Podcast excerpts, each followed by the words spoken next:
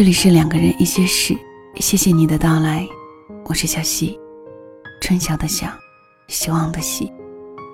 每个周日的夜晚，和你一起分享那些年属于我们的事。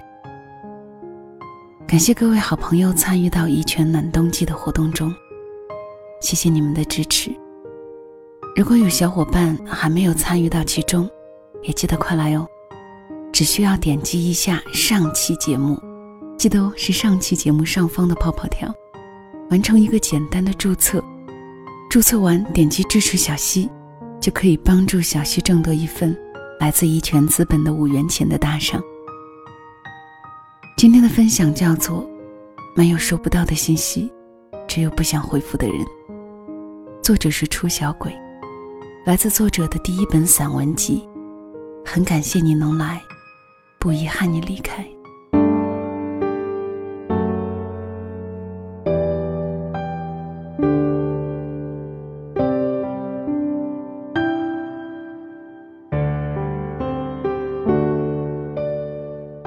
前几天，岳同学突然兴奋地跟我说：“小鬼，这下我可要上天了！岑哥今天突然主动联系我了。”我说：“那能说明什么呀？”岳同学白了我一眼，说：“废话，你说这能说明什么呀？我以前给岑哥发消息，他都不怎么回我的，要么就是我说十句，他回一句。”搞得我整天跟调查问卷似的。本来正聊得好好的，他一说去洗澡，就跟死在浴室里了似的。我再问他洗完没，就完全没反应了。而且每次聊天，最后一个回复的总是我。这次他竟然主动给我发信息了。你说，他是不是终于又喜欢上我了？曾哥是岳同学倒追来的男朋友，他们谈过一段极短的恋爱。一个月后，曾哥说发现还是不来电，于是想分手。岳同学哭得死去活来，求他再给个机会。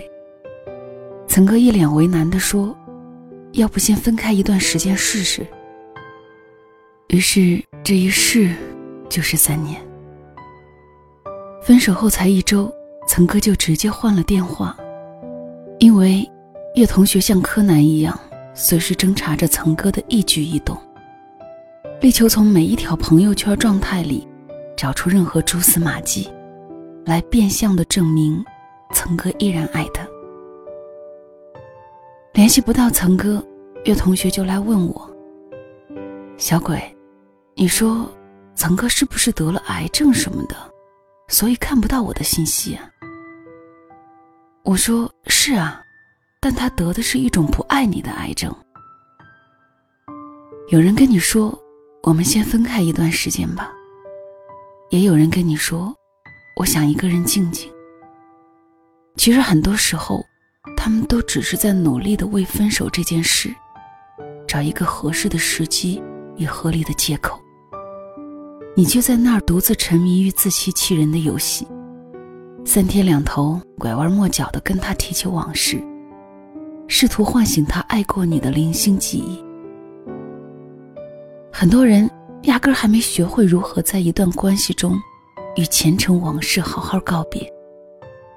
但是这并不代表你还有戏。非要等他赤裸裸地求你放过他时，你才收拾一地鸡毛，必然会有些措手不及。不爱了。连回忆都是负荷。一条不经意的消息，你在这边鸡飞狗跳、上天入地，他在那边云淡风轻、一如既往。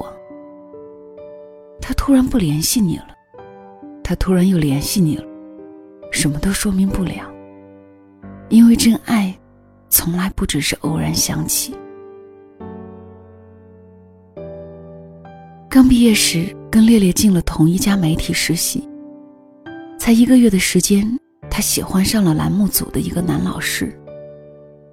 白天，烈烈兴奋地跟老师手牵手上山下乡，四处猎奇。晚上回来，像例行公事一样，接那个谈了已经四年之久的男朋友的电话。没跟老师好上之前，她一回到寝室，就马上歪倒在床上，喋喋不休地跟男朋友讲新单位的各种稀罕事儿。谁在寝室养了只狗，被主任骂惨了？谁扛设备出去拍了一圈，一个镜头都不能用，简直是废物一个。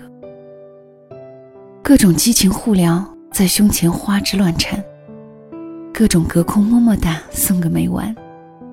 甜兮兮的小情爱，烦得我经常朝他扔枕头。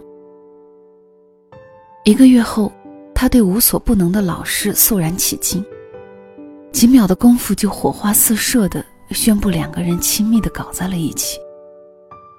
晚上电话一响，他不再欢呼雀跃，而是皱着眉头充耳不闻。经不住穷追不舍的铃声叨扰，他没好气的接起来，也不再热情。男朋友问他今天话怎么这么少，为什么不开心？他就大发雷霆，说工作这么累，每天我还必须要跟你这陪笑脸吗？以后的每次电话，她要么就是接着接着跟男朋友吵起来，要么就是索性不接。男朋友问她干嘛去了，她就冷冷地说：“没听到，没看到，没收到。”我忍不住问他：“不爱了，为什么不直说？”烈烈愣愣地说：“怎么说呀？我们都交往了这么多年了，而且他也没犯错。是谁规定没有犯错就不能分手的？又是谁告诉你，只有用冷漠才能消磨尽爱情最后的光泽的？最深的伤害，不是突如其来的名牌。”而是我在这心心念念规划着两个人的未来，你却在那含含糊糊谋划如何才能妥善离开。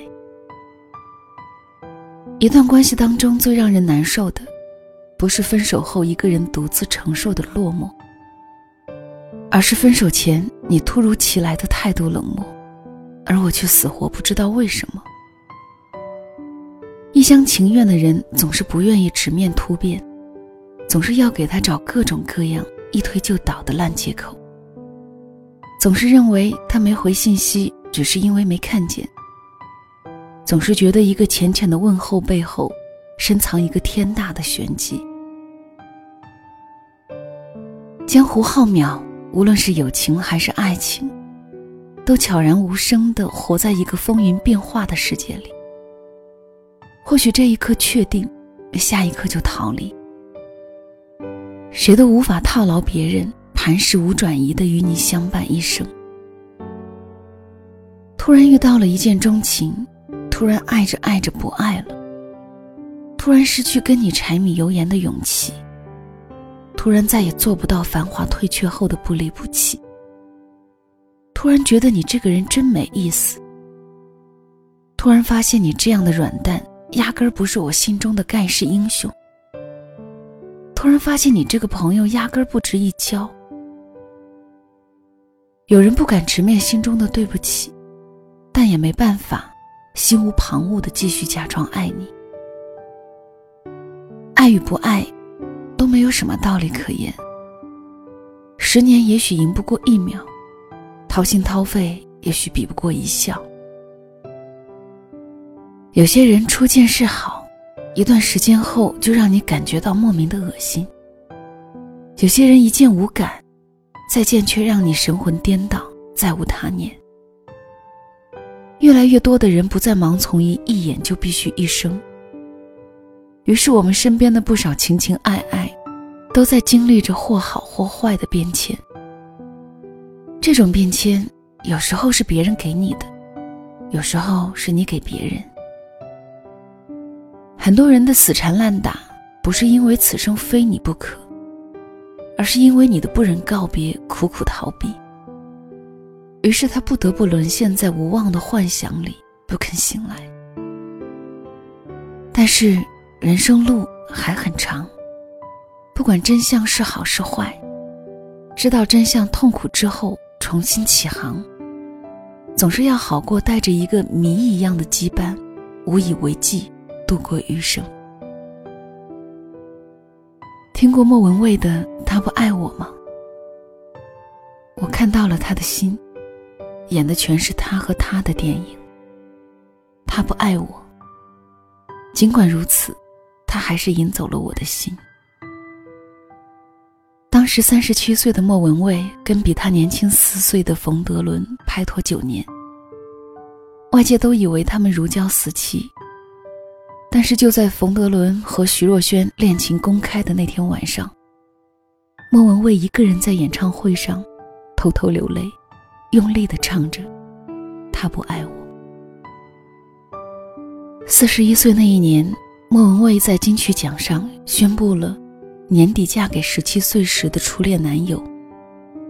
后来我不经意间看到一张她身骑白马、回眸一笑的照片当即便潸然泪下。终于，昔日人已没，他又可以鲜衣怒马，仗剑天涯。很多事从一开始，我明明就早已预料到了结果，但是我总在较劲儿。只想问问他，多年后你跟别人情深似海时，会不会有一天偶尔也会想起，你曾欠我一个再无可能的未来？只有善于自愈的人。才更容易接近幸福。米兰昆德拉在《生命不能承受之轻》中说：“追求的终极永远是朦胧的，要避免痛苦，最常见的就是躲进未来。在时间的轨道上，人们总想象有一条线，超脱了这条线，当前的痛苦也许就会永不复存在。所以，如果有一天，你不爱了，一定要直接告诉我。别以不忍为名，肆意消磨我对你毫无意义的期待。在时间的轨道上，我有了解才能放过，我有面对才能超脱。总有一天，我会在不爱我的人那里看清世界，在爱我的人那里重获一切。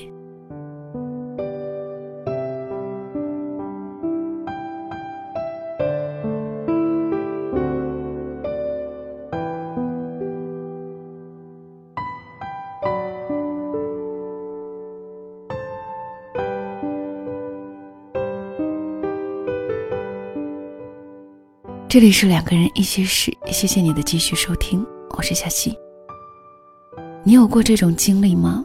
就是想了很久，发给对方一条信息，左盼右等，却等不来回复，或者只是一些简短的应付，然后你又用上百个理由为对方开脱，或许没看到吧，或许他不怎么看手机，或许正在忙吧，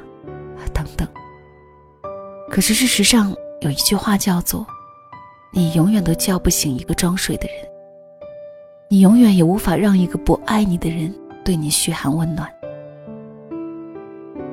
好啦，这期节目就到这里吧。